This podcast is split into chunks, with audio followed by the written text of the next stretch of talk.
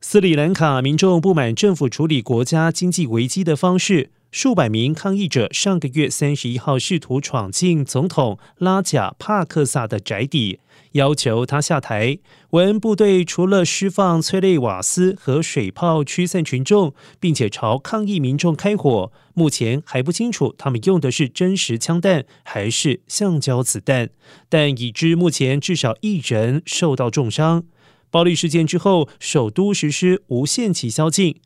人口有两千两百万的斯里兰卡正深陷独立之后最严重的经济衰退，因为国家急缺外汇来支付最基本的进口物资。而根据媒体报道，全国的加油站三十一号甚至都买不到柴油，而柴油是当地巴士和营业车辆的主要燃料，导致大众交通工具运输随之瘫痪。